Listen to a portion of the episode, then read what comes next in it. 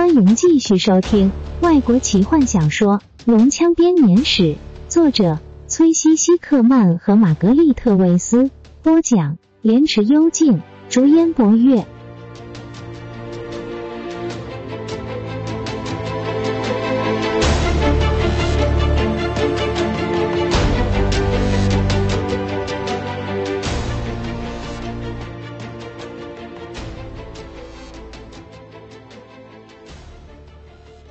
女士，有什么我可以帮上忙的地方吗？史东体贴的问道。没有，他回答道。接着，他自顾自的说：“他虽然拥有我的心，但却必须听命于我。年轻时，我们曾以为可以克服这一切，但是我毕竟当太久酋长的女儿了。为什么他不肯相信我们？”史东问道。他像我的同胞一样，有着很深的成见。金月回答：“我们平原人不相信人类以外的种族。”他回头看了看坦尼斯的胡子，掩饰不了他的精灵血统。何况你们之中还有矮人、坎德人。那么你呢，你是？史东问。你怎么会相信我们的？你难道没有那些成见吗？金月转头面对他，史东发现他的双眼犹如深厚的湖面一样漆黑深邃。当我还小的时候，他低沉地说：“我是族里的公主，同时也是女祭司。他们拿我当女神一样的崇拜，我自己也这样认为，并且很珍惜他们的爱戴。但后来，他安静下来，眼神中仿佛充满了回忆。后来呢？”史东轻声的问。“我爱上一个牧羊人。”金月回答，眼睛看着何风。他叹了口气。走向船的方向，史东看着何风涉水把船拉进岸边，而卡拉蒙和雷斯林正好走到水边。雷斯林紧紧抱着自己的袍子，全身发抖。我不能把脚弄湿，他嘶哑地说。卡拉蒙没有浪费时间说话，他像抱小孩似的将弟弟轻轻抱起，放到船中。法师瑟缩在船的后方，连一句道谢的话也没有。我会把他扶住的，卡拉蒙对何风说：“你先进去。”何风迟疑了一下，接着还是爬进船中。卡拉蒙帮金月上了船，何风趁着船只摇晃的时候抓稳了他，免得他摔倒。两个平原人坐在船的前部，也就是泰索和夫的后面。卡拉蒙转头看着正走近的骑士：“后面在干什么？”弗林特说：“他宁愿烧死，也不愿意上船。”至少死是会感觉很温暖，而不是又湿又冷。我去把他弄上船来好了。卡拉蒙说：“你只会让事情更难办。别忘了上回就是你差点将他给淹死。让坦尼斯想办法，他要比我们擅长沟通。”卡拉蒙点点头。两人在寒风中静静的等待。史东看到金月正倾慕的望着何风，然而他似乎并不领情。泰索和夫在位置上不安的动来动去，正打算问些问题，却被骑士严厉的目光所制止。雷斯林浑身发着抖，试着压抑一阵剧烈的咳嗽。我要去帮忙了。史东终于开口了。哨声已经越来越近了，我们再等下去就危险了。但就在此时，他看到坦尼斯和矮人握了握手，自己一个人跑向船。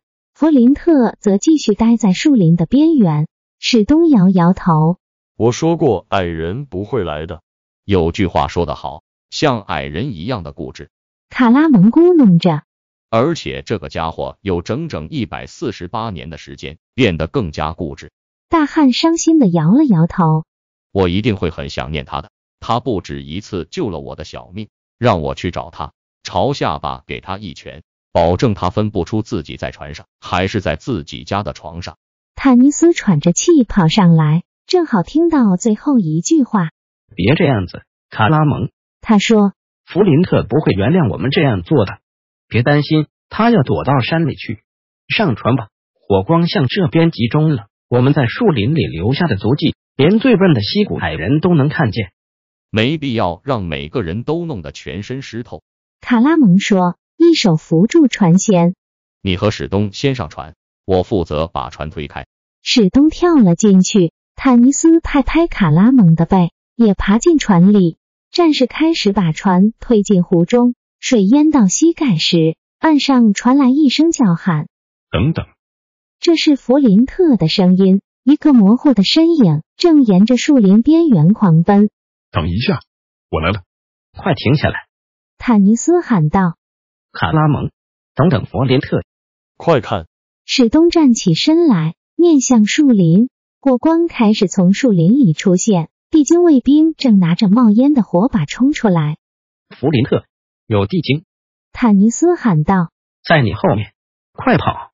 老矮人头也不回的向岸边飞奔，一手按着头盔，唯恐它掉落。我掩护他。坦尼斯取下肩上的弓，他急着精灵视力，成了唯一能在火把的亮光下清楚分辨敌人位置的人。他把剑搭上弓弦，卡拉蒙稳住船身，坦尼斯起身瞄准带队地精的模糊身影，放了一箭，正中地精的胸口，地精直挺挺的倒下。其他的地精则慢了下来，开始取出自己的弓箭。当坦尼斯的箭再度搭上弓弦，弗林特已经跑到岸边。等等，我来了！矮人突然间像块石头般的沉入水中。抓住他！史东大叫：“泰斯，快划回去！就在那边，看到了吗？那些泡泡！”卡拉蒙的手在水中疯狂的翻搅着，寻找矮人的踪影。泰斯试着要把船划回岸边，但是船的重量远超过他的负荷。坦尼斯这回没能命中目标，他喘着气咒骂着，随即又掏了支箭。地精开始蜂拥着冲向湖边。我找到他了。卡拉蒙抓着矮人的腰带，一把将浑身滴水的他给提起。不要乱动！他向着正在疯狂挥舞着四肢的弗林特说着。但是矮人已经完全失去了理智，偏巧又一支箭射中卡拉蒙的锁子甲，像只羽毛般的卡在那里。我受够了！卡拉蒙大喊。他肌肉发达的手臂一挥，把矮人丢上了正越离越远的船。弗林特抓住了船舷，但是下半身悬在船外。史东拉着他的皮带，把他给提上船。这艘船剧烈的摇晃。坦尼斯几乎站立不稳，被迫丢了手上的弓，紧抓住船边，避免掉到湖里。一支地精放的箭射进船里，差点射穿坦尼斯的手。泰斯，划回卡拉蒙身边。坦尼斯大喊：“我没办法！”手忙脚乱的坎德人回答：“一直乱挥的高差点打到史东，骑士连忙把坎德人抱离原先的位置，抓住了高。”平稳的把船撑回卡拉蒙可以上船的位置。坦尼斯抓住战士之后，回头对史东大喊：“快离开！”骑士用力气把篙插入水中，船如箭般的脱离了岸边。地精愤怒的大喊着，箭之落在船的四周。卡拉蒙全身滴水的坐在坦尼斯的身边。今晚是地精的联系时间。卡拉蒙淡淡的说。一边从锁子甲上拔出剑来，我们在湖面上看起来实在太过明显了。坦尼斯摸索着刚刚丢掉的弓箭，却看到雷斯林坐起了身，低下头。坦尼斯警告：卡拉蒙也开始扑向他的弟弟，但法师怒视着他们，手伸向腰间的袋子里，他灵巧的手掏出某种东西。这时，身边正好飞过一支箭。雷斯林却毫无反应。坦尼斯开始要将他扑倒，随即看出他已经陷入施法的出神状态中。如果这时候打搅他，只会带来可怕的后果。施法者会从此忘掉这个法术，或是更早，法术会产生不可预期的反应。坦尼斯咬紧牙关，看着雷斯林，后者举起枯瘦的手臂。让从腰间带中取出的法术材料缓缓的从指缝间掉落在船底。坦尼斯这才看出这些神秘的材料原来是沙子。拉兹瑟拉克西努拉兰克莱纳威，雷斯林喃喃念着，接着他对着岸边用右手画了一道对等的弧形。坦尼斯回头望向岸边，地精们一个接一个的放下弓，倒了下去，仿佛是雷斯林亲手碰触了他们似的。箭雨停了下来，站在较远、不受影响的地精疯狂的涌向岸边。小雷干得好，卡拉蒙真诚地说。雷斯林眨眨眼，意识终于回到现实，接着就倒了下去。卡拉蒙扶住他，并且紧抱着他一阵子。不久，雷斯林坐了起来，深吸了一口气，又开始不停的咳嗽。我没事儿，他低声说，一边挣脱卡拉蒙的拥抱。你对他们施了什么法？坦尼斯一边把落在船上的剑矢捡起来，丢到湖中，一边问道。有些时候，地精会在箭头上淬毒，把他们留在船上很危险。我让他们都睡着了。雷斯林打着寒战，从牙齿缝里挤出回答：“我现在必须休息了。”他靠着船壁躺了下去。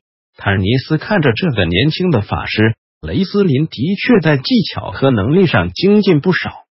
但愿我能信任他。半精灵心想。船慢慢的划过映满了星斗的湖面，万籁俱寂中，只听到船高敲击着水面的节奏及雷斯林不停咳嗽的声音。泰索和夫拿出了方才弗林特经过一阵慌乱之后仍然带着的酒囊，试着想让湿透的矮人喝上一口，但弗林特瑟缩在船的一角，只顾看着水面发呆。金月将身上的毛皮拥得更紧一些。他穿着族人常穿的鹿皮衣和裤子，皮鞋也是用同样柔软的皮做的。当卡拉蒙把弗林特丢上船来的时候，水把他的衣服溅湿了，鹿皮衣湿漉漉的紧贴着他。很快他就开始发起抖来。披上我的外衣。何风用他们的语言说着。并且脱下自己的熊皮斗篷。不要，金月摇摇头。你的伤还没退，你也知道我从没生过病。但是，他抬头看他，嘴角含笑。你可以抱住我，我们两个的体温可以让我们度过这个寒夜。酋长的女儿，这是上司对下属的命令吗？何峰故意取笑他，同时把他拥得更紧。是的。他靠着他强壮的身体，发出了一声满足的叹息。他抬头看着满天的星斗，突然之间屏住了呼吸，身体僵硬了起来。怎么了？何风抬头看着，同时问道。其他在船上的人虽然不了解他们说的话，但是都看出他们被夜空中的某项事物所吸引。卡拉蒙戳了戳弟弟，小雷，怎么了？我什么也没看见呀。雷斯林直起身来，褪下了兜帽，又剧烈的咳嗽起来。这一阵咳完后，他开始探视着夜空。突然间，他睁大了眼睛，仿佛看见了什么不寻常的事物。他伸出骨瘦如柴的手臂，紧抓住坦尼斯的手，直到他被迫回头来，想要挣脱这束缚。